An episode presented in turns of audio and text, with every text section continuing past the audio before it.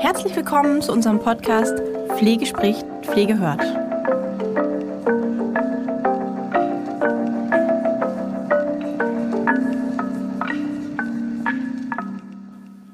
Ja, herzlich willkommen zu einer weiteren Folge Ask Holger in dem Monat September. Wie gewohnt an meiner Seite begrüße ich dich. Herzlich willkommen unserem Pflegeexperten Holger Ohm. Hallo Holger. Hallo Christian, hallo liebe Zuhörer.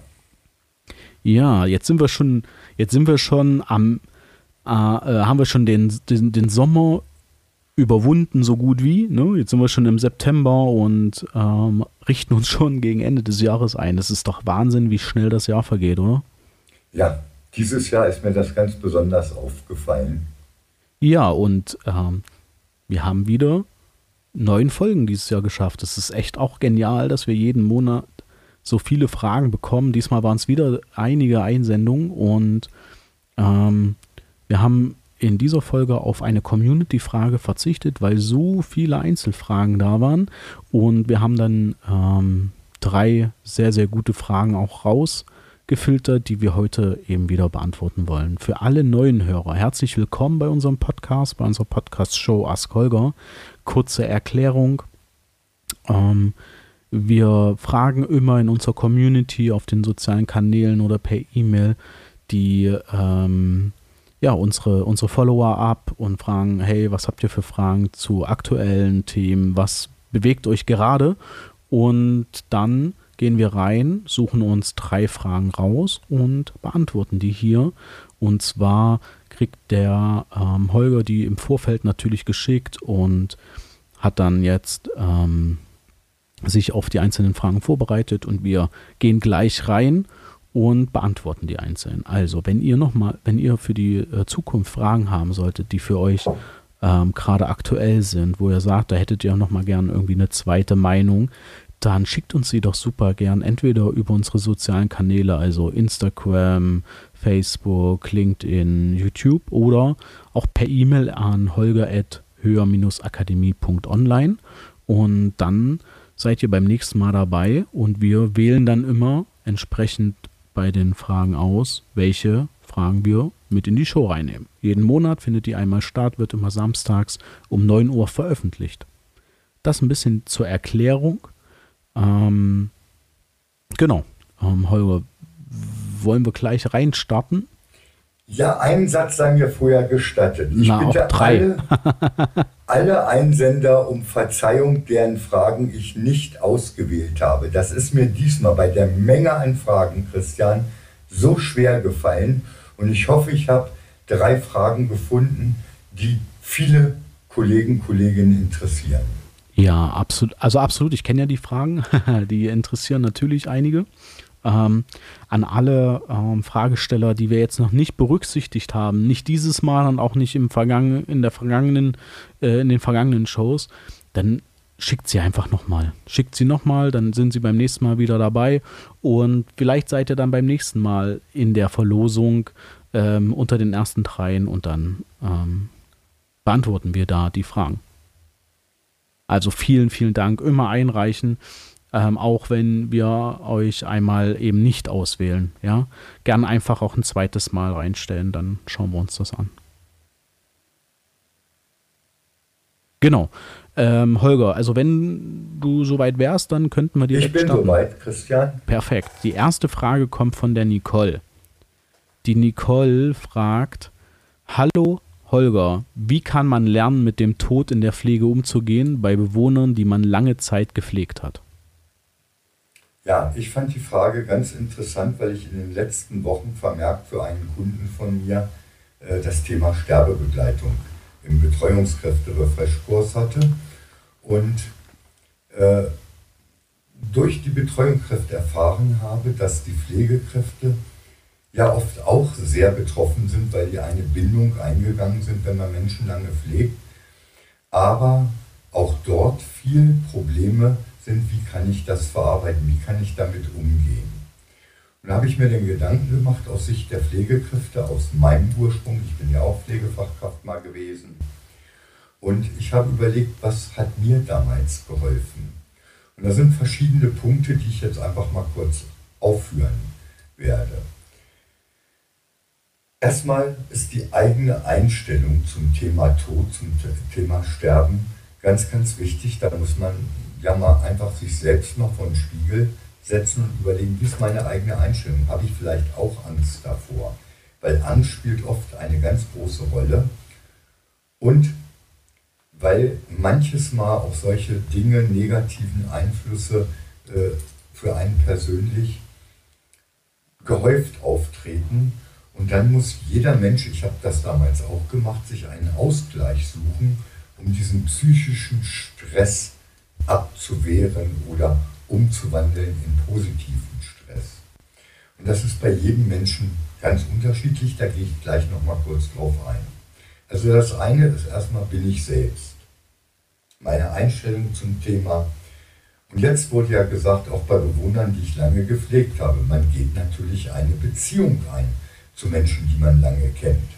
Mal mehr oder weniger gut, mal sehr gut.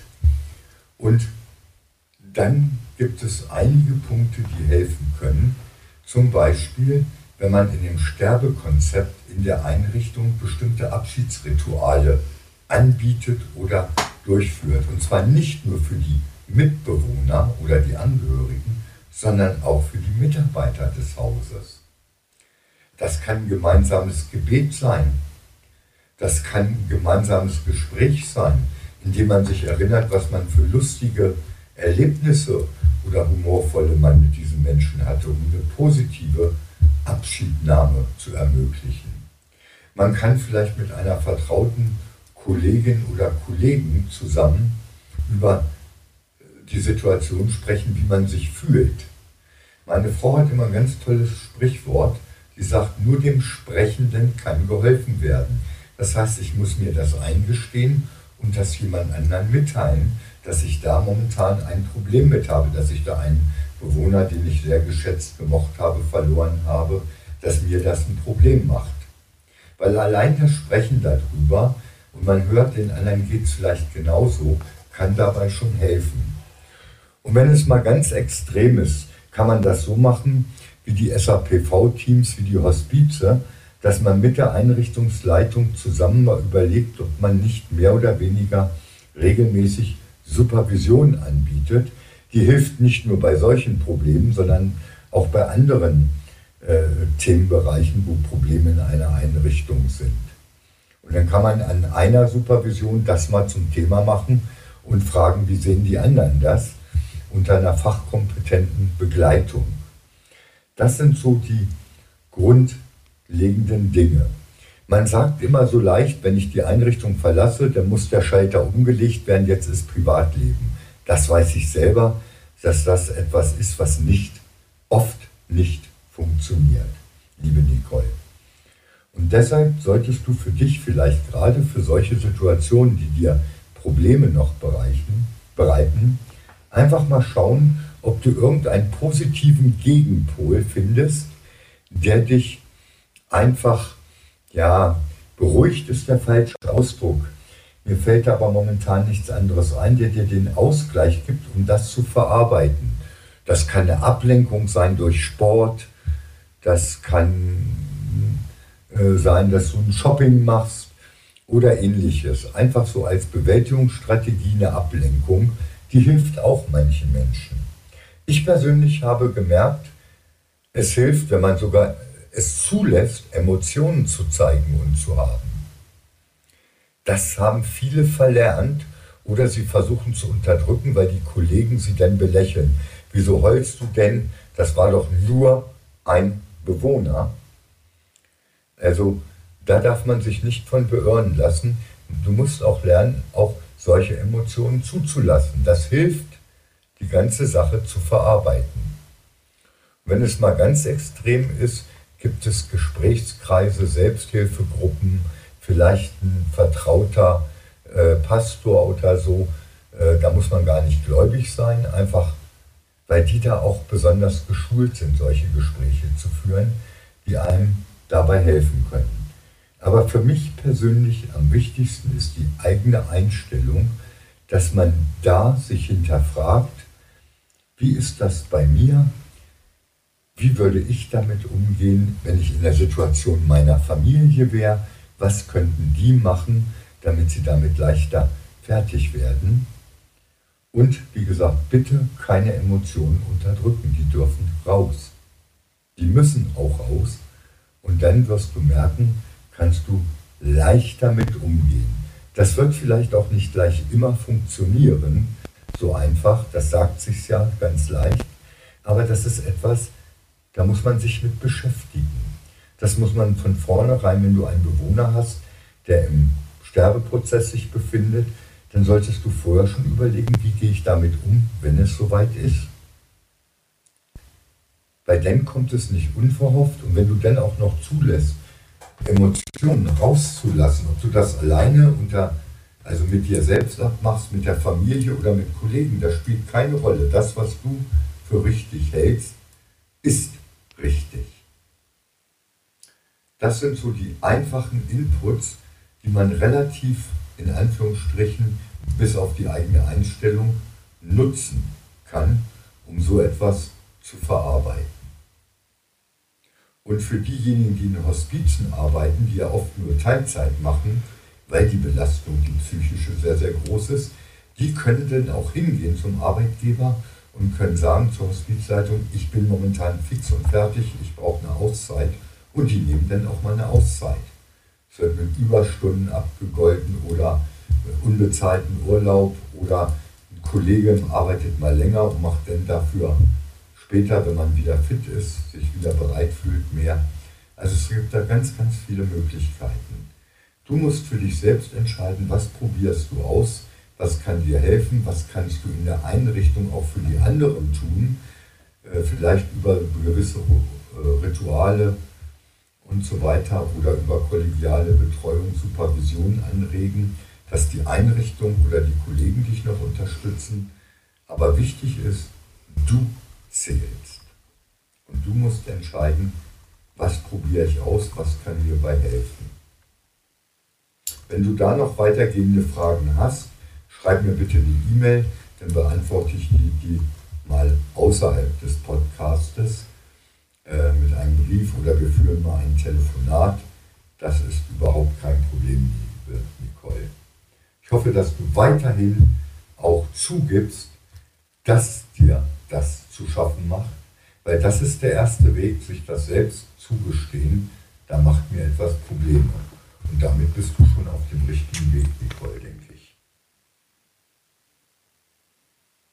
Holger, ich habe dazu ähm, äh, zwei, drei ähm, Nachfragen tatsächlich. Weil ja. wir haben ja ähm, jetzt auch häufig schon mitbekommen, also ich gucke mir ja auch immer ein bisschen an, wer, wer schreibt uns, äh, wer hört uns vor allem auch, ne? Der, die Podcast-Show ist ähm, tatsächlich die Ask Holger Podcast-Show, aufgrund, dass wir jeden Monat immer auch eine Folge hochladen. Ähm, äh, sind das äh, stetig auch neue Hörer, ja, mhm. ähm, aus unterschiedlichsten Bereichen, ähm, Pflege, Pflegehilfskräfte, äh, Betreuungskräfte, Alltagsbegleiter und teilweise sogar auch ähm, pflegende Angehörige, die jetzt immer mehr auch mhm. ähm, zu unseren Hörerschaften gehören. Und da wäre jetzt meine Frage, ähm, ob wir vielleicht äh, das Thema, also ich weiß, es geht ein bisschen sozusagen ein Stückchen von der Frage per se weg, aber ich finde, das ist so ein, so ein, so ein, so ein brisantes und wichtiges Thema, ob du vielleicht auch noch aus dem sozusagen aus seinem Wissensschatz, weil du bist ja bei uns auch sehr, sehr häufig eingesetzt ähm, im Palliativcare. Ähm, ob wir vielleicht noch mal kurz auch mh, hm, für die Betreuungskräfte und auch für die Pflegehilfskräfte da noch gibt es da noch zusätzliche Tipps ähm, oder können wir noch mal genauer erklären, ähm, vor allem was du mit Einstellung meinst, also ähm, äh, konkret äh, welche Einstellung oder welche Faktoren du genau meinst bei Einstellungen, ja. was, was wichtig wäre. Also wenn ich mich jetzt überprüfe, wenn ich jetzt, hey, wie ist meine Einstellung zum Tod, ne? Äh, pro, contra, Tod und so weiter. Aber vielleicht gibt es da ja noch Faktoren, die du sagst, okay, ähm, woran kann ich das sozusagen erkennen, was meine Einstellung zum, zu dem Thema Tod ist, wenn ja. ich mich jetzt noch nicht damit auseinandergesetzt habe. Ja, gut, dann hole ich noch etwas aus, Christian, hast du vollkommen recht Äh, die eigene Einstellung bedeutet einfach, habe ich Angst vor dem Tod? Akzeptiere ich, dass der jeden Menschen erreicht? Und wie gehe ich damit um, wenn es Familie ist? Wie gehe ich mit meinen anderen Leuten um? Habe ich große Angst davor? Wovor genau habe ich Angst? Das sind so die Probleme. Und ich habe gerade bei den Betreuungskräften, Christian, oft erfahren, äh, die haben Angst, äh, Sterbende zu begleiten, weil sie nicht wissen, was sie sagen wollen. Ja. Und wenn denn jemand verstorben ist, machen sie sich Vorwürfe, weil sie sich unvollkommen fühlen und hätten ihre Arbeit nicht gut gemacht. Habe ich gerade heute wieder gehabt, weil ich hatte heute Sterbebegleitung, Tag 1, ja. in einem Refresh-Kurs. Ja. Und da habe ich den Teilnehmern nur gesagt, äh, das Wie ist wichtiger wie das Was. Und das ist für mich so ein Schlagwort, das erkläre ich gleich auch. Es ist gar nicht so wichtig, was man macht, um eine gute, in Anführungsstrichen, Sterbebegleitung zu machen, um gut mit dem Tod umzugehen, sondern es ist wichtiger, wie mache ich das. Das heißt, da gehört meine innere Einstellung zu dem Menschen dazu, dass ich entscheiden kann, ich habe das gemacht, was ich für richtig gehalten habe und das ist gut so, dass man seine eigene Arbeit nicht in Zweifel zieht. Und das ist mir auch bei Pflegefachkräften in den Pellikursen aufgefangen, die gesagt haben, ich habe Probleme damit. Und da habe ich dann genauer nachgefragt, warum. Und da wurde gesagt, ich weiß nicht, ob ich genug gemacht habe, ob ich es richtig gemacht habe. Ja, es gibt ja keiner mehr in der Regel ein Feedback. Derjenige kann nicht mehr sagen, du hast mich gut begleitet. Und das ist, glaube ich, oft ein Hauptproblem, dass man äh, den Umgang mit dem Tod, dass der einem zu schaffen macht, psychisch, den Pflegekräften, den Betreuungskräften, aber auch den Angehörigen. Und da äh, ist für mich wichtig die kollegiale Betreuung. Ich kann nicht messen von 0 bis 10, wie gut war die Sterbebegleitung. Ich muss einfach lernen, durch meine Beobachtung, durch das, weil Biografiearbeit, dass ich das mache, was ihm oder ihr immer gefallen hat, dass ich selber sagen kann zum Schluss, das, was auf meinem Kenntnisstand gemacht werden musste, habe ich gemacht. Oder, oder habe es veranlasst, dass andere es machen. Und wenn man das so bewusst vorher schon in der Sterbebegleitung macht oder in der Begleitung der letzten Monate und Jahre bei den Menschen, die man pflegt, ja oft jahrelang, dann ist meine persönliche Erfahrung, dann ist das Problem viel, viel geringer. Dann sagt man auch, schade, man verdrückt mal ein Tränchen und ist am nächsten Tag vorbei. Weil man sagt, ja, er hat es überstanden, es ist aus meiner Sicht gut gelaufen, ich habe das, was ich machen konnte, getan. Und das meine ich mit der eigenen Einstellung. Ich muss weg vom Perfektionismus, weil es sagt mir niemand, es kann niemand nachweisen, dass ich das perfekt gemacht habe, dass es nicht besser ging. Und das ist aber das Streben, Streben der Pflegekräfte, der Betreuungskräfte. Und da muss vielleicht auch mal eine Vorgesetzte, Vorgesetzter oder ein Kollege sagen, Mensch, hast doch toll begleitet den Holger auf seinen letzten Stunden und Tagen. Ja? Da muss man einfach auch mit den Führungskräften viel arbeiten, das mache ich auch immer, und sage denen, Leute, sagt denen, dass sie tolle Arbeit gemacht haben, dass einfach die Menschen, wenn es kein absolut großer fachlicher Fehler war, den muss man natürlich korrigieren, aber in der Regel passiert das ja nicht. Das sind keine großen Fehler, das sind die kleinen Versäumnisse, die dann aber nicht mehr ins Gewicht fallen. Wir müssen einfach auch das Selbstvertrauen haben zu sagen, ich habe alles geschafft, Christian. Das, was möglich war aus meiner Sicht, aus meinen Möglichkeiten. Das ist die eigene Einstellung dazu, dass man die eigene Leistung nicht ständig in Zweifel zieht. Ja, mega, mega. Vielen Dank. Das, ich fand das nochmal wichtig, dass wir das nochmal ähm, ein bisschen deutlicher machen. Ähm, mhm. Du hattest auch was drin, was ich so zentral finde. Ja, du hast über die Emotionen gesprochen. Ne? Also du ja. hast gesagt, man soll seine Emotionen ähm, zeigen. Ja, man soll da auch drüber sprechen, also soll quasi mit dem Gefühl beginnen. Ne? und Ja. soll das ein bisschen, ähm, ich nenne es jetzt einfach mal, das darüber sprechen salonfähig machen. Ja, Ja, ich, das ist ein Ähm. Tabuthema, auch in Pflegeeinrichtungen über den Tod, über Sterben zu reden. Warum? Ja, also ich, ich, ich finde, ich, ich, ich finde es sogar super wichtig, was du gesagt hast, auch aus dem Grund, dass man einfach, ähm, also das macht ja logischerweise etwas mit einem, wenn, selbst wenn es, also klar logisch, wenn das auch der erste Bewohner ist, der verstirbt, ähm, wenn ich jetzt neu in der Einrichtung bin, ja, ähm, aber auch quasi, wenn das fort häufiger passiert, ne? Was dann aber sicherlich auch zur Irritation, das kannst du gleich auch besser, weil du ja auch, auch, auch lange in dem Bereich auch schon gearbeitet hast und so. Aber ich kann ähm, sehr, sehr gut vorstellen, dass einfach tatsächlich das so viel mit uns macht, dass auch teilweise Reaktionen, die wir zeigen, in, in einem anderen Kontext, also uns einfach noch äh, ähm, irgendwie zu schaffen machen, ne? weil wir dann einfach vielleicht zu einem Kollegen einfach abweisend sind, weil wir einfach irgendwie im Kopf sind. Und ich finde, Ja. dass äh, selbst auch sich einzugestehen, dass ähm, man eigene Gefühle hat und wie man darauf reagiert, ja, dass man die einfach für sich einfach annimmt, sagt, okay, das ist jetzt okay, dass man sie überhaupt erkennt, hey, woran liegt es jetzt, dass ich jetzt vielleicht auch mal äh, ein bisschen ähm, verschlossen war, ja, und ähm, dass man das dann so äußert, dass man sie zulässt und dann äußert und vor allem, dass man es verortet, ne? Also, dass man sagt, Genau. okay, habe ich jetzt äh, habe ich jetzt Angst, ist es Trauer, ähm, ist es Mitleid, ist es Ohnmacht, also was für ein Gefühl ist es überhaupt so, ne? Das ist ja, Ja. auch nochmal ein anderer Punkt. Ich weiß nicht, das will ich ganz kurz noch erwähnen, Christian. Hast du am Wochenende im ZDF diesen Bericht über diese neue Forschung gesehen? Es gibt ein neues Krankheitsbild, ich habe diesen blöden Namen vergessen.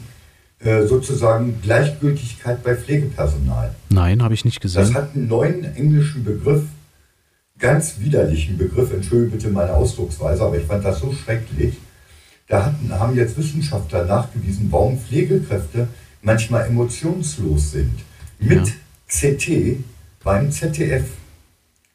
Ich meine Sonntag spät Nachmittag oder so um 18.30 bis 19 Uhr rum. Okay, das ja recher- heute Abend noch mal in der Mediathek nachgucken, weil ich mir das abspeichern will. Ja, Äh, es gibt einen Unterschied zwischen Mitleid, Trauer und Gleichgültigkeit. Da sind bestimmte Gehirnareale laut diesen Neurowissenschaftlern, die das im CT untersucht haben, äh, für verantwortlich. Da gibt es neue Ansätze. Warum sind Pflegekräfte oft gleichgültig emotionslos?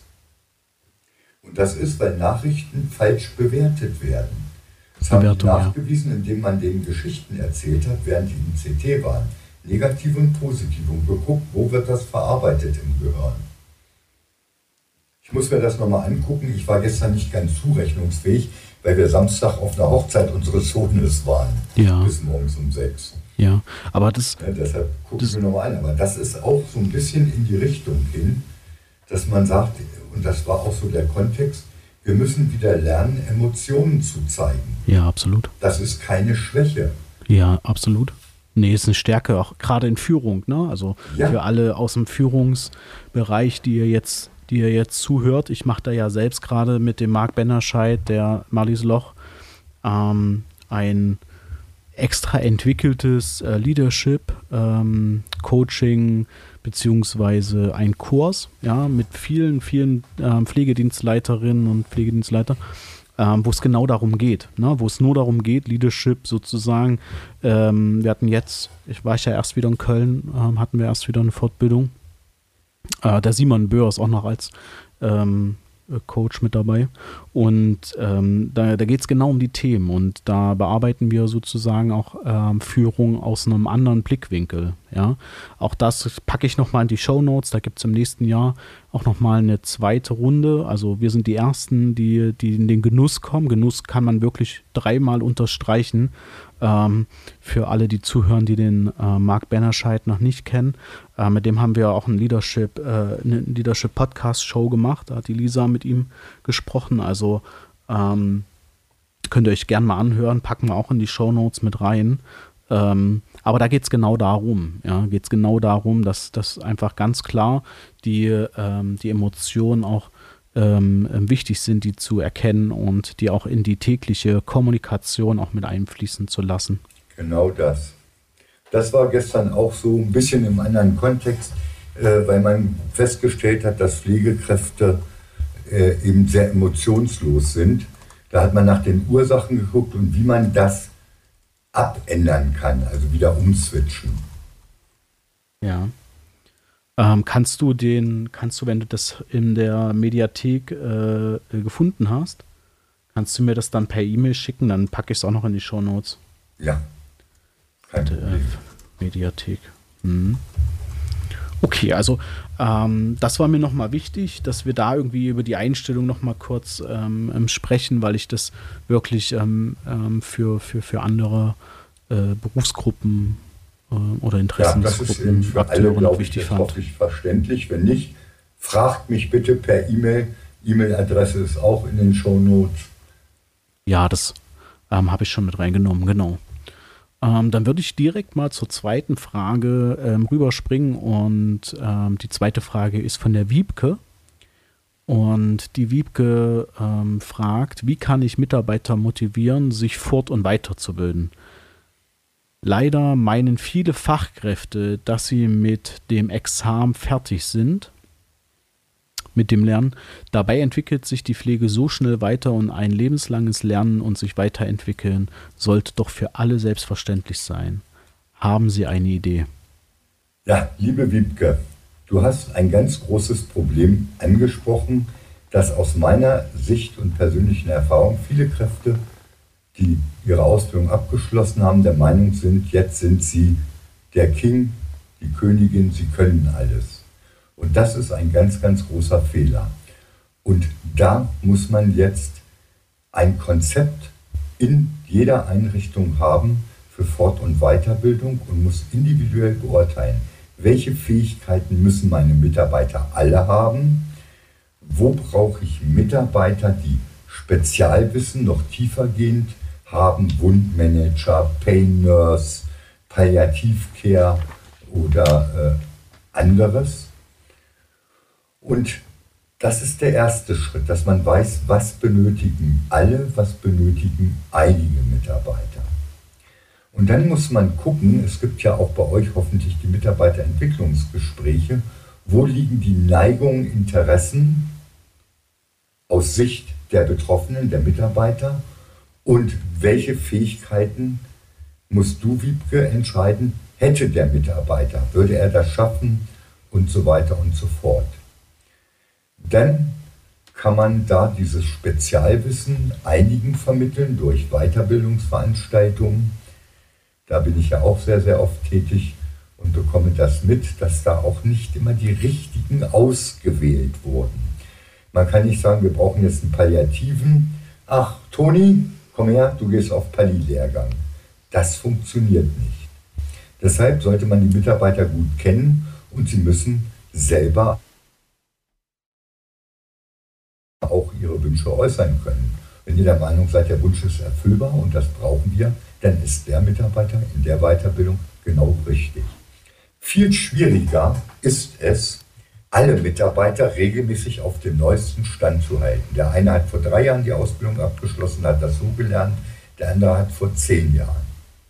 Da haben wir zum einen unsere Pflegestandards und Verfahrensanweisungen, da müssen wir schon in der Einarbeitung für sorgen, dass durch die richtigen Praxisanleiter die Leute eingearbeitet werden, die genau das vermitteln, was wir an derzeitigen Wissen brauchen und wie wir das in der Praxis umsetzen. Das ist ein Punkt, also die Einarbeitung neuer Mitarbeiter. Der nächste Punkt ist, ich ärgere mich immer wieder. Ich kriege tausende Anfragen zu Schulungen, die jede Einrichtung selber machen kann, aber sich nicht traut. Warum trauen sich nicht? Weil die Mitarbeiter sagen, öh, schon wieder. Wenn ich jetzt einfach Fortbildung mache, weil ich Fortbildung machen muss, weil die Heimaufsicht der medizinische Dienst das verlangt, ist das schon mal Quatsch. Natürlich haben wir unsere Pflichtfortbildungen, die sein müssen, Hygienebelehrung und so weiter Datenschutz, Schweigepflicht. alle zwei Jahre Erste Hilfe, Refreshkurs. Das ist alles in Ordnung. Aber alles andere muss ich gucken, in welchem Bereich hat sich was, was für uns Auswirkungen hat, geändert. Und da muss ich mir einen Dozenten suchen, der das auch aus eigener Erfahrung kennt. Ich war neulich in einer Pflegeeinrichtung, noch gar nicht so lange her, habe ich eine Schulung gemacht, da saßen alle mit dem Gesicht unten. Das haben wir doch erst vor zwei Monaten gehabt. Und dann habe ich mal was nachgefragt, dann hieß es, ja, der hat gesagt, das hat er auch noch nicht angewendet, ausprobiert. Aber das würde so funktionieren. Ich glaube, da hat man für die erste Schulung nicht die richtige Person ausgewählt. Das heißt, man sollte Leute, die wirklich von der Thematik Ahnung haben, engagieren. Und was auch ganz wichtig ist, wenn ich Mitarbeiter auf eine Fortbildung schicke, einen Bundmanager, und der erfährt etwas, was bei uns in der Einrichtung noch nicht bekannt ist, dann muss ich ihn einbinden, dass er die anderen Mitarbeiter in kleinen Schulungen auf den bestimmten für uns notwendigen Kenntnisstand versetzt.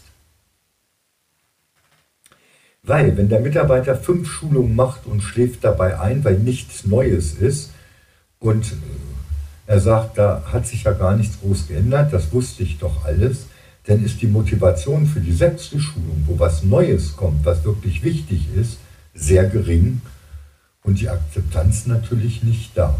Ja, und dann, wenn so etwas stattfindet, ist bei vielen Kollegen auch so eine Schulungsmüdigkeit.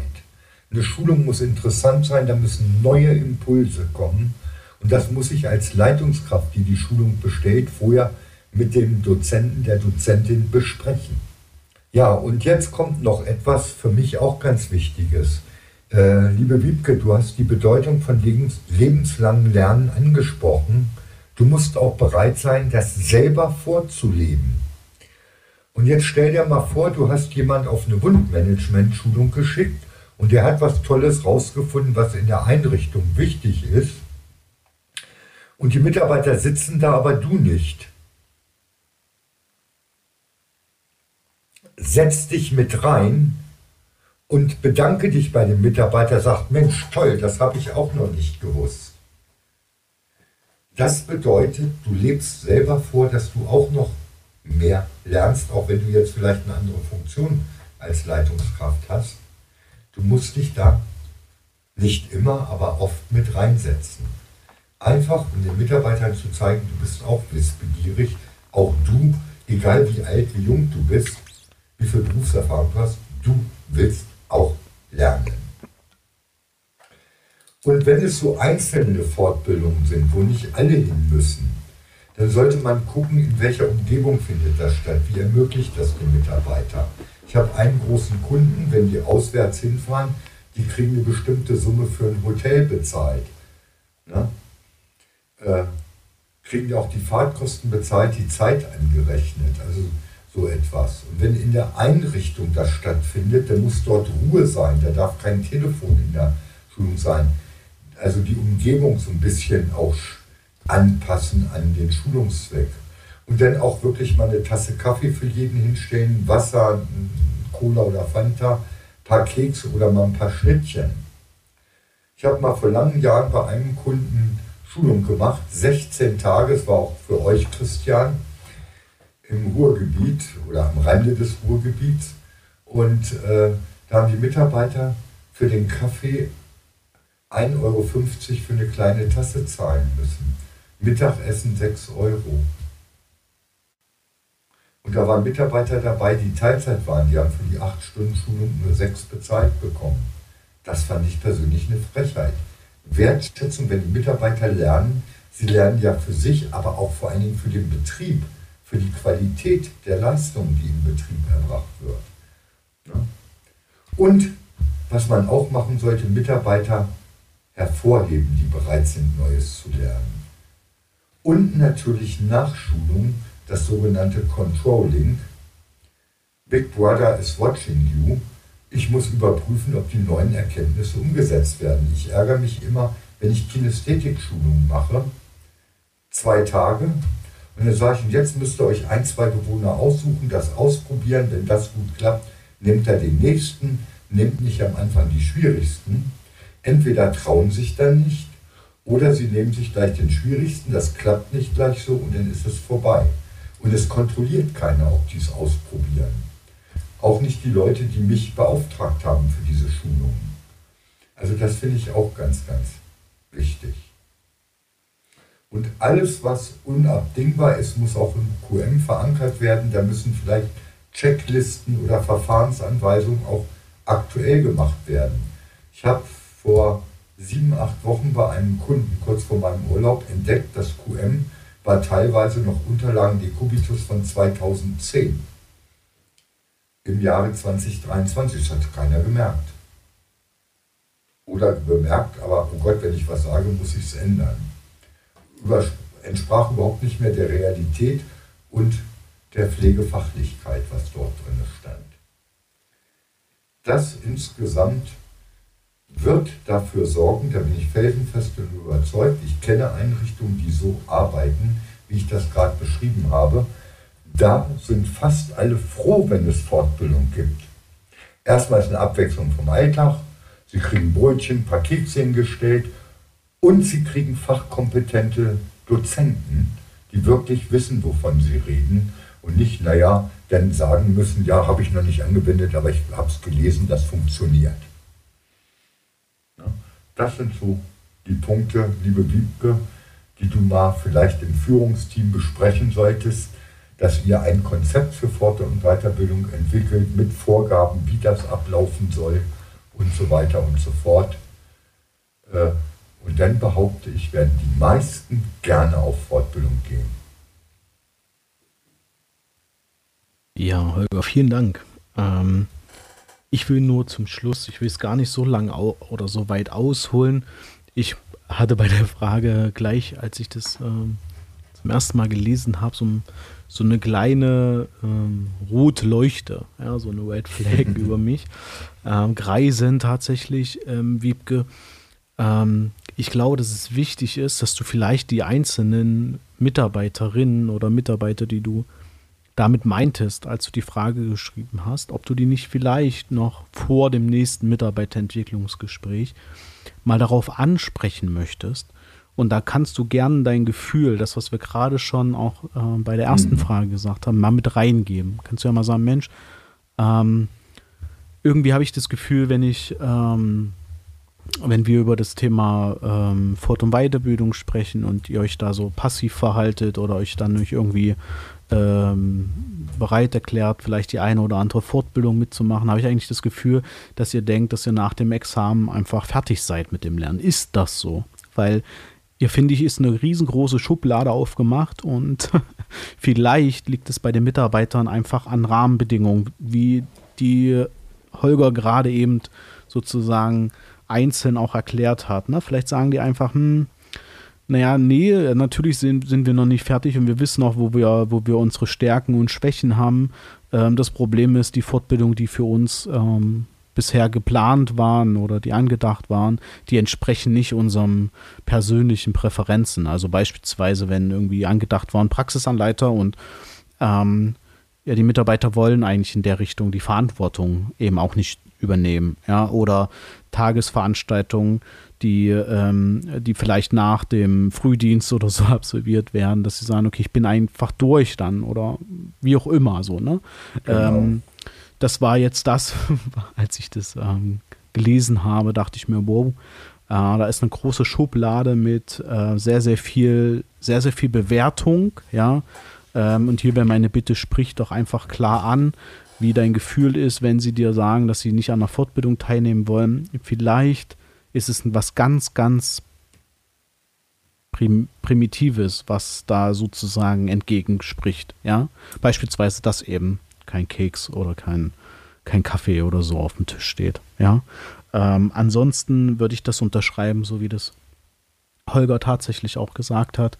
Ähm, natürlich ist das Thema Motivation immer auch was da und wir ähm, haben natürlich tausende äh, Mitarbeiter, ähm, ähm, Teilnehmer aus der Pflege, ja, jedes Jahr und wir stellen halt wirklich fest, dass die hoch motiviert sind, sehr, sehr fortbildungsmotiviert sind. Und deswegen glaube ich ganz fest daran, dass es häufig ein Stückchen weit an der Unternehmenskultur, an der in, inneren Haltung im Unternehmen liegt. Ja, wie wird Fortbildung eigentlich verstanden? Ne? Das ist alles das, was ähm, Holger jetzt gerade auch schon gesagt hat. Wie hoch ist die Taktung? Wie ist die Qualität? Wie ist die Quantität? Ja, ähm, wie wird eben intern über Fort- und Weiterbildung gesprochen. Ja, das sind ja so kleine Themen, die alles in diese Unternehmenskultur sozusagen reingehören. Ja, und wenn ich jetzt zum Beispiel, nur ein Beispiel, da hatten wir auch mal eine Frage im, in der Ask Holger äh, Show, in dem Showformat, da ging es darum, dass jeder Mitarbeiter, der sich für eine Fort- und Weiterbildung sozusagen ähm, interessiert und bereit erklärt, so eine Vereinbarung unterzeichnen soll. Ne? Also irgendwie so eine Vereinbarung, dass ich mich so und so lange ans Unternehmen binde. Ich kann das verstehen, dass sowas gemacht wird, einfach aus, aufgrund Fluktuation etc. Ich muss aber ehrlich sagen, dass natürlich so einem ein Vertrag nicht zu einer Motivation führen kann. Ja, also wie will ich jemanden motivieren, der dann am Ende irgendeinen Vertrag unterschreibt, wo er dann eine Rückzahlungsverpflichtung etc. hat? Ja, da wird es mit Vertrauen wahrscheinlich eher zu einer Motivation führen. Richtig. Ja, das als ein Beispiel von vielen, die wir so täglich auch von unseren Kunden hören. Ähm, und viele Sachen, die halt Holger jetzt gerade auch schon erwähnt hat. Vielleicht ist das so ein paar ähm, ähm, sind so ein paar Sachen und vielleicht auch nochmal auf den Prüfstand zu stellen, welche Formate nutzen wir denn, ja. Ähm, die letzte Zeit, also mit Formaten meine ich, sprechen wir von ähm, ausschließlich Inhouse-Schulung, geht es um offene Schulung, geht es um Online-Schulung, wie auch immer. Da vielleicht auch nochmal zu fragen, wie sind denn die Präferenzen überhaupt, ne? Ähm, und was ist halt machbar. Klar ist, man kann nicht jeden irgendwie da äh, äh, oder kann nicht alles irgendwie möglich machen, das verstehe ich auch. Das ist auch immer eine wirtschaftliche ähm, ein wirtschaftlicher ähm, Punkt, aber natürlich wird es zu einer steigernden Motivation für Fort- und Weiterbildung führen bei den einzelnen Mitarbeitern, wenn entsprechend ihre ähm, ja, Präferenzen bevor, äh, berücksichtigt werden oder wenn sie involviert werden, vielleicht sogar in die Entscheidung. Genau. No? Das finde ich ganz wichtig, Christian, was du jetzt gesagt hast. No, das ist ja, ähm, das glaube ich, sind so ein paar auch Punkte, die du hast ja schon einiges ähm, auch an, an, an, Kriterien quasi genannt. Ich wollte das nur nochmal auch aus meinem Blickwinkel ähm, nochmal zusammenfassen. Jo, dann haben wir schon die letzte Frage. Ich überlege gerade aber noch, ähm, bevor wir in die letzte Frage gehen, machen wir mal einen kurzen Separator.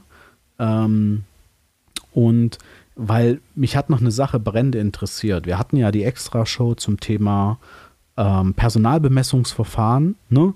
und hatten da ja letzte Woche ähm, die Online-Fortbildung. Und mhm. ich wollte eigentlich nur fragen, ähm, Du hattest mir schon per E-Mail ein kurzes Feedback gegeben, mhm. aber vielleicht willst du noch mal drei, vier Sätze dazu sagen, wie ähm, ja, wie das ähm, Online-Seminar angekommen ist, äh, was dir da am meisten auch Spaß bereitet hat bei der Arbeit, weil wir ja auch gesagt haben, das Online-Seminar soll auch so ein bisschen eher einen Workshop-Charakter ja. irgendwie haben. Das hat mich natürlich noch interessiert. Das ist aus der E-Mail nicht ganz hervorgekommen, deswegen frage ich ja, jetzt nochmal so. Da war ich etwas unter Zeitdruck. Ich habe mir gedacht, du fragst mich dann schon noch. Wir kennen uns ja auch schon etliche Jahre. Nein, es waren fünf Teilnehmer, vier PDL, eine Einrichtungsleitung aus unterschiedlichen Betrieben in der stationären Langzeitpflege, ein kleines Haus, der Rest normale Größe.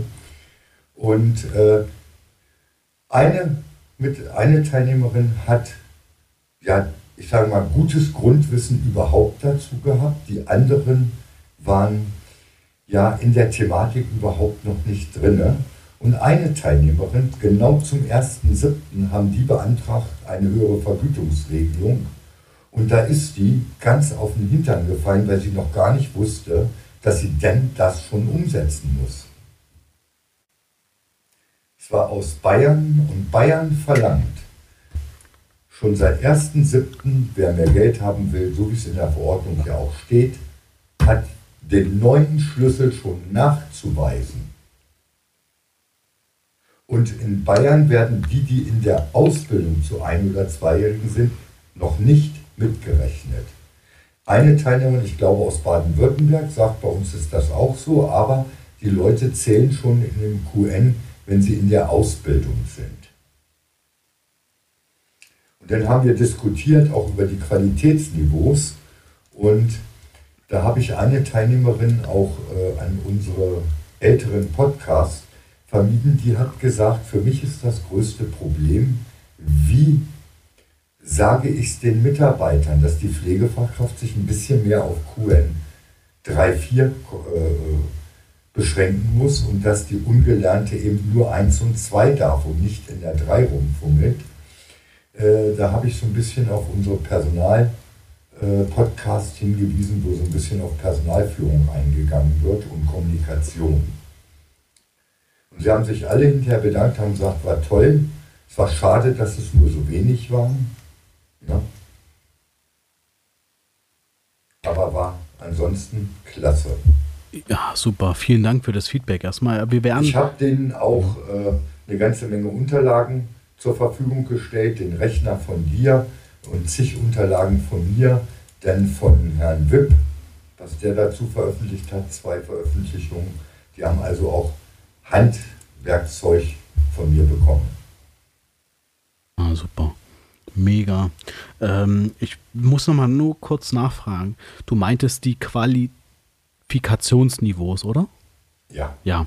Ähm, genau. Also für alle, die das jetzt gehört haben und sagen, ah shit, da war der Termin ja schon. Ähm, schreibt uns einfach kurz an. Wir arbeiten jetzt gerade an einem neuen Konzept für unseren Refresh-Kurs ähm, PDL. Ähm, und da wird das einen großen, ähm, großen Raum bekommen, gerade Thema Personalbemessung und aber auch Recruiting, weil sich natürlich das Recruiting dahingehend auch nochmal verändern muss. Ja? Darauf bin ich auch eingegangen. Für alle, die dabei waren und treu und konsequent unseren Podcast weiter mithören. Ähm, ein Gedanke, den ich gerade hatte, als du gesagt hast, ah, die haben eine Herausforderung, wie hole ich die Fachkräfte oder auch die Hilfskräfte ab, ähm, was da auf die zukommt. Und ich habe da natürlich den ersten Impuls und der nennt sich Transparenz. Richtig. ähm, holt doch die Mitarbeiter jetzt schon ab, was kommen wird. Geht hin, macht einen, macht eine Teambesprechung oder macht eine größere Veranstaltung draus, wie auch immer, wie groß ihr seid, und zeigt denen das auf. Ja, ähm, erklärt denen das. Ich meine, wir haben die Podcast-Show. Ähm, ihr könnt uns auch gern nochmal anschreiben, wenn, wenn ihr da, wenn ihr sagt, okay, ähm, das ist eine coole Idee, aber wie können wir das machen? Ja, dann fragt uns doch für die nächste Show, dann gehen wir durch und ähm, sprechen mal darüber, wie könnte so eine, wieso könnte so eine Veranstaltung aussehen, woran muss man äh, denken und so weiter. Das ist, äh, können wir hier in dem Format natürlich auch mal machen. Ne? So. Aber mein ja. erster Impuls ist, um, um, um Himmels Willen, bitte holt sie frühzeitig ab und sagt, was auf sie zukommen wird, offen und ehrlich, weil letztendlich wird sich daran nichts verändern. Ihr habt sozusagen die Frist, die es gibt. Es gibt die Qualitätsniveaus 1, 2, 3, 4, 5. Und da kann ich doch ganz klar sagen, wer ist wo einzuordnen. Und passt doch mit eurem QM, sprecht mit eurem QM, passt doch die Stellenbeschreibung dahingehend auch schon ein bisschen an. Ja, macht daraus einfach eine runde Sache, die einfach transparent ist und holt die Leute ab, ob sie teilweise mitwirken wollen. Ja, macht daraus eine Projektgruppe, wie auch immer, aber macht die Mitarbeiter einfach, involviert sie in diesen ganzen Prozess ähm, und vor allem informiert sie. Ja, an der Stelle. Ja, das war das jetzt sozusagen der erste, der erste Impuls, äh, ja, Gedanke. Transparenz, das habe ich den Teilnehmerinnen auch gesagt. Super. Weit die Mitarbeiter alle von der Hilfskraft über die ein-, zweijährige bis zur Fachkraft früh genug ein, sagt denen, was sich ändert. Ja. Rechnet schon mal aus, wie das denn in Zukunft aussehen muss. Und das muss jeder Mitarbeiter wissen. Ja, und was, was, was macht das auch mit den Mitarbeitern? Wie sonst. Ja, Ja, und was macht das wohl auch mit den Mitarbeitern, wenn ich jetzt meine Recruiting-Strategie komplett verändere, weil ich ja weiß, weil ich errechnet habe, dass ich jetzt einfach einen höheren Hilfskräftebedarf habe. Ja, ja und jetzt gibt es sozusagen, anders als es vielleicht üblich war, äh, für, die, äh, für, das, für das Haus einfach mehr Ausschreibungen hinsichtlich Pflegehelfer. Das müssen, die müssen doch involviert werden. Die müssen doch wissen, warum macht das Unternehmen das jetzt ja. oder das Haus oder der, der Inhaber, wie auch immer. Ja, das ja. ist doch ist doch völlig legitim. Die denken doch da äh, auch mit. Ja, vielleicht haben die auch noch irgendwelche Leute im, im, im Kopf, so, ne, die man dann ansprechen kann und so. Ja. Ne? Ähm, letzter Satz noch dazu, Christian. Und es ist ja jetzt nicht auf Haus, sondern muss sogar auf Wohnbereichsebene runtergebrochen werden, der Stellenschlüssel. Das ist das Entscheidende. Vorher musstest du im Haus genug Leute haben, jetzt pro Wohnbereich. Mhm. Und deshalb müssen auch die Wohnbereichsleitungen von Anfang an eingebunden sein. Wie viel brauchst du denn, wenn das für uns gilt, nach der jetzigen Belegung? Und die können dann mit ihren Mitarbeitern zusammen gucken, haben wir nicht noch, wir brauchen noch zwei Helfer, ungelernt, hast du nicht noch eine nette Nachbarin, die mal Probe arbeiten kann und und und. Ja. Da holt man die Mitarbeiter auch im Recruiting mit rein, denn die ja. wissen, wir brauchen bald noch zwei davon und eine davon. Unbedingt. Ja. Unbedingt. Jo, vielen, vielen Dank. Also das war mir nochmal wichtig, das wollte ich nochmal hinterfragt haben. Und dann dachte ich mir, oh, das können wir noch zwischen den Fragen bauen. ja, gerne. Ähm, letzte Frage von der Silvia. Hallo Holger, wie beurteilst du die generalistische Pflegeausbildung für die stationäre und ambulante Langzeitpflege? Ja, Silvia, das ist eine Frage, wo ich mich gar nicht so schwer mit getan habe. Ich habe da meine Einstellung zu. Alles hat immer zwei Seiten. Ne? Nur die Wurst hat zwei auch. Ne? Äh, wie beurteile ich das? Es gibt vieles, was ich sehr positiv finde. Das eine ist zum Beispiel auch, dass Betriebe und Schulen bundesweit gefördert werden, die Ausbildung durchführen. Das heißt, da beteiligen sich andere mit dran. Das geht nicht nur zu Lasten der Betriebe, so wie in manchen anderen Berufen das der Fall ist weil das ist ja ein Mangelberuf. Dann, dass es ein einheitliches Konzept gibt und nicht diese Länderkonzepte mit den Lernfeldern, die ganz oft unterschiedlich, ich kann das beurteilen, in den Bundesländern äh, vermittelt worden ist von den Schulen, von der Theorie her. Äh, das finde ich sehr, sehr positiv. Und was auch sehr positiv ist, ich kann im Prinzip ja davon ausgehen, jeder Bewerber, der die Generalistik absolviert hat, auf welchem Kenntnisstand ist er, von der Theorie her, weil es eben diese Unterschiede in den Bundesländern nicht gibt.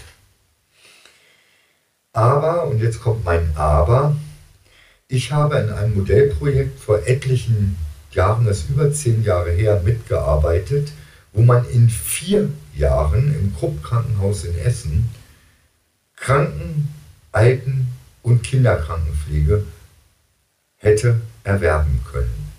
Es war ein Modellversuch. In vier Jahren drei Berufsanerkennungen. Die haben, ich glaube, mit 26 so ungefähr angefangen. Die vier Jahre haben sechs oder sieben Leute, nagelt mich nicht fest, nur geschafft. Und ein Teil hat aufgehört nach dem ersten Abschluss, das war nach zweieinhalb Jahren die Altenpflege. Dann nach etwas über drei Jahren kam die Krankenpflege und im Ende vierten Jahres die Kinderkrankenpflegeanerkennung, wo nur noch ganz, ganz wenig waren. Also das hat nicht ganz so hingehauen, weil die Leute einfach dann gesagt haben, ach, jetzt will ich endlich Geld verdienen, jetzt habe ich eine Anerkennung, die anderen will ich gar nicht, mir gefällt so. Ja, was aber für mich auch noch negativ ist, warum machen wir nur drei Jahre Ausbildung? Warum machen wir nicht auch vier? Weil in drei Jahren die Kenntnisse im gleichen Umfang aus der Krankenpflege, der Altenpflege und der Kinderkrankenpflege zu bekommen, ist nicht möglich. Ende. Meine ganz feste Erfahrung und Überzeugung. Jeder Beruf dieser drei alten Berufe hat Besonderheiten, Spezialitäten, die kann ich nicht in drei Jahren mit dem ganzen Grundwissen zusammen vermitteln. Und jetzt kommen wir wieder zur Frage davor, Motivation der Mitarbeiter zu Fortbildungen. Das heißt, wenn jetzt eine Einrichtung Leute aus der Generalistik einstellt, müssen die ganz klar wissen, wenn sie die Generalistik drei Jahre gemacht haben, können sie im Krankenhaus arbeiten, Altenpflege, sogar in der Kinderkrankenpflege, obwohl die sagen, wir wollen nur Leute, die äh, die Spezialisierung gemacht haben. Ob es da genug gibt, wird man sehen. Jetzt muss, ich nehme mal das Altenheim und den ambulanten Pflegedienst, wie Silvia auch gefragt hat. Die Altenpflege, die Langzeitpflege und die ambulante Pflege hat viele, viele Besonderheiten. Und im Rahmen dieser Praxis in den drei Jahren bin ich in jedem Bereich einen gewissen Teil. Da schaffe ich es aber nicht, die praktische Grunderfahrung so zu finden, als wenn ich entweder Krankenpflege, Altenpflege oder Kinderkrankenpflege gelernt habe. Das heißt, da fehlt mir Praxiserfahrung. Und jetzt kommt noch dazu, dass auch die theoretischen Anforderungen in allen drei Bereichen musste man was wegnehmen. Und die Frage ist, ob man das Richtige weggenommen hat oder ob das in, beim Arbeitgeber später notwendig ist. Das heißt, man muss dafür sorgen, durch innerbetriebliche Fortbildung und vor Dingen Einarbeitung der frisch examinierten Kräfte, dass wirklich dort das, was für die Einrichtung wichtig ist, die Kenntnisse überprüft und wenn nicht vorhanden, dann noch vermittelt werden. Ich nehme nur ein ganz blödes Beispiel, Validation auf dem gerontopsychiatrischen Bereich mit Demenzerkrankten. Ich weiß, wie das in den Schulen gelehrt wird. Da wird darüber erzählt, dass Frau Feil und Frau Rogers da das so und so gemacht haben. Es gibt keinerlei praktische Übungen. Wenn ich jetzt in einem Altenheim, in einem stationären meinen Pflichteinsatz gemacht habe und ich war in einem Bereich, wo wenig demenzkrank oder gar keine vorhanden waren, das gibt es auch noch. Hallo, dann fehlt mir da jegliche Kenntnis und dann kann ich nicht im Altenheim auf die Menschen mit Demenzerkrankungen losgelassen werden, alleine am besten noch als jung ausgelernte Fachkraft mit irgendeinem Helferlein. Das sind Sachen, die funktionieren nicht. Das heißt, die Einrichtungen müssen für sich selbst Standards an Wissen, an Fertigkeiten, an Fähigkeiten festlegen, die unbedingt notwendig sind und müssen dann im Rahmen der Einarbeitung durch wirklich gute Praxisanleiter oder ältere, erfahrene Mitarbeiter dafür sorgen, dass sie noch weiter lernen. Und dann kann es natürlich passieren, nach drei Jahren ist man lernmüde. Jetzt fange ich wo neu an und jetzt kommen die Ansagen, sechs Wochen Einarbeitung. Und das bringe ich dir noch theoretisch bei, das praktisch, das theoretisch, dass ich sage, wir mal, spinnen die denn? Ich bin doch Pflegefachmann oder Pflegefachfrau. Das wird ein Problem werden, aus meiner Sicht, liebe Silvia. Und deshalb sage ich, vom Prinzip ist die Generalistik nicht schlecht, weil was anderes Positives ist, dass man vielleicht eher junge Leute in den Pflegeberuf bekommt durch die Generalistik. Die gesagt haben, ich will ins Krankenhaus, da kamen sie nie dran. Im Altenheim wollten sie nicht bleiben auf Dauer oder ähnliches. Dass man da vielleicht einfach schafft, mehr zu bekommen, die Betriebe mehr ausbilden, aber ich muss damit rechnen als Betrieb, ich muss Einarbeitungskonzept nach der Ausbildung bei den generalistischen ausgebildeten Pflegeschülern machen. Und die Einarbeitung muss das, um, da muss ich vorher festlegen, was ist Mindestanforderung. Und das ist ein Prozess, der geht nicht in zwei, drei Tagen, wie das manchmal so mit der Einarbeitung ist, liebe Silvia. Das ist meine Erfahrung, sondern das geht über einen längeren Zeitraum. Die Zeit muss ein Betrieb sich nehmen. Und dann bin ich der Meinung, wenn das alle Betriebe so machen, dann wird das auch mit der Generalistik gut funktionieren. Ja, man wird das jetzt sehen, die ersten sind fertig. Das werden die nächsten Monate zeigen. Ja, ich habe da meine Ohren offen und bin gerne bereit, nochmal im halben Jahr, ja, da was zu, zu, zu sagen, wenn ich da auch Erfahrungen habe, wie das nun aussieht, ob meine Befürchtungen wahr werden oder ob die Betriebe vielleicht schon gut vorbereitet sind und das, was ich vorgeschlagen habe, umgesetzt haben. Ja, vielen, vielen Dank. Dann sind wir für heute soweit durch. Ja, hat wieder sehr viel Spaß gemacht, lieber Christian. Ja, mir auch. ich hoffe, die Zuhörer, Zuhörerinnen haben das auch beim Hören dieser Folge. Ja, das ähm, hoffe ich auch. Und ähm, wir haben ja dann im Oktober schon die nächsten ähm, Aufnahmen. Und ähm, wir machen es nämlich dieses Mal so, weil das alles äh, terminlich bei dir ähm, und bei mir immer so, ähm, so unkompliziert äh, funktioniert, dass wir auch mal mehrere Aufnahmen machen. Vielleicht können wir ja mal überlegen, wir hatten ja jetzt geplant, auch im Oktober noch mal eine Aufnahme mehr zu machen. Vielleicht fällt uns dann für den Jahresendspurt noch ein, dass wir vielleicht ein paar Fragen dann nochmal mit reinnehmen, dass wir nicht nur drei haben, sondern vier, sodass wir ja. da in diesem Jahr auch ähm, keine Wünsche mehr offen lassen. Nur, dass wir halt schauen, dass wir über eine, ein bisschen über eine Stunde oder Stunde zehn nicht hinauskommen. Ne? Das kriegen wir ja, jetzt eigentlich wir hin, Chris, ja. immer sehr gut hin. Ähm, und dann ähm, kriegen wir vielleicht noch ein paar mehr Fragen abgedeckt, wenn, wenn sich jetzt herausstellen sollte, dass es immer mehr Fragen auch wären. Also schickt uns gerne eure Fragen immer zu und dann gucken wir, ob wir einfach vielleicht am Format noch mal ein bisschen was anpassen.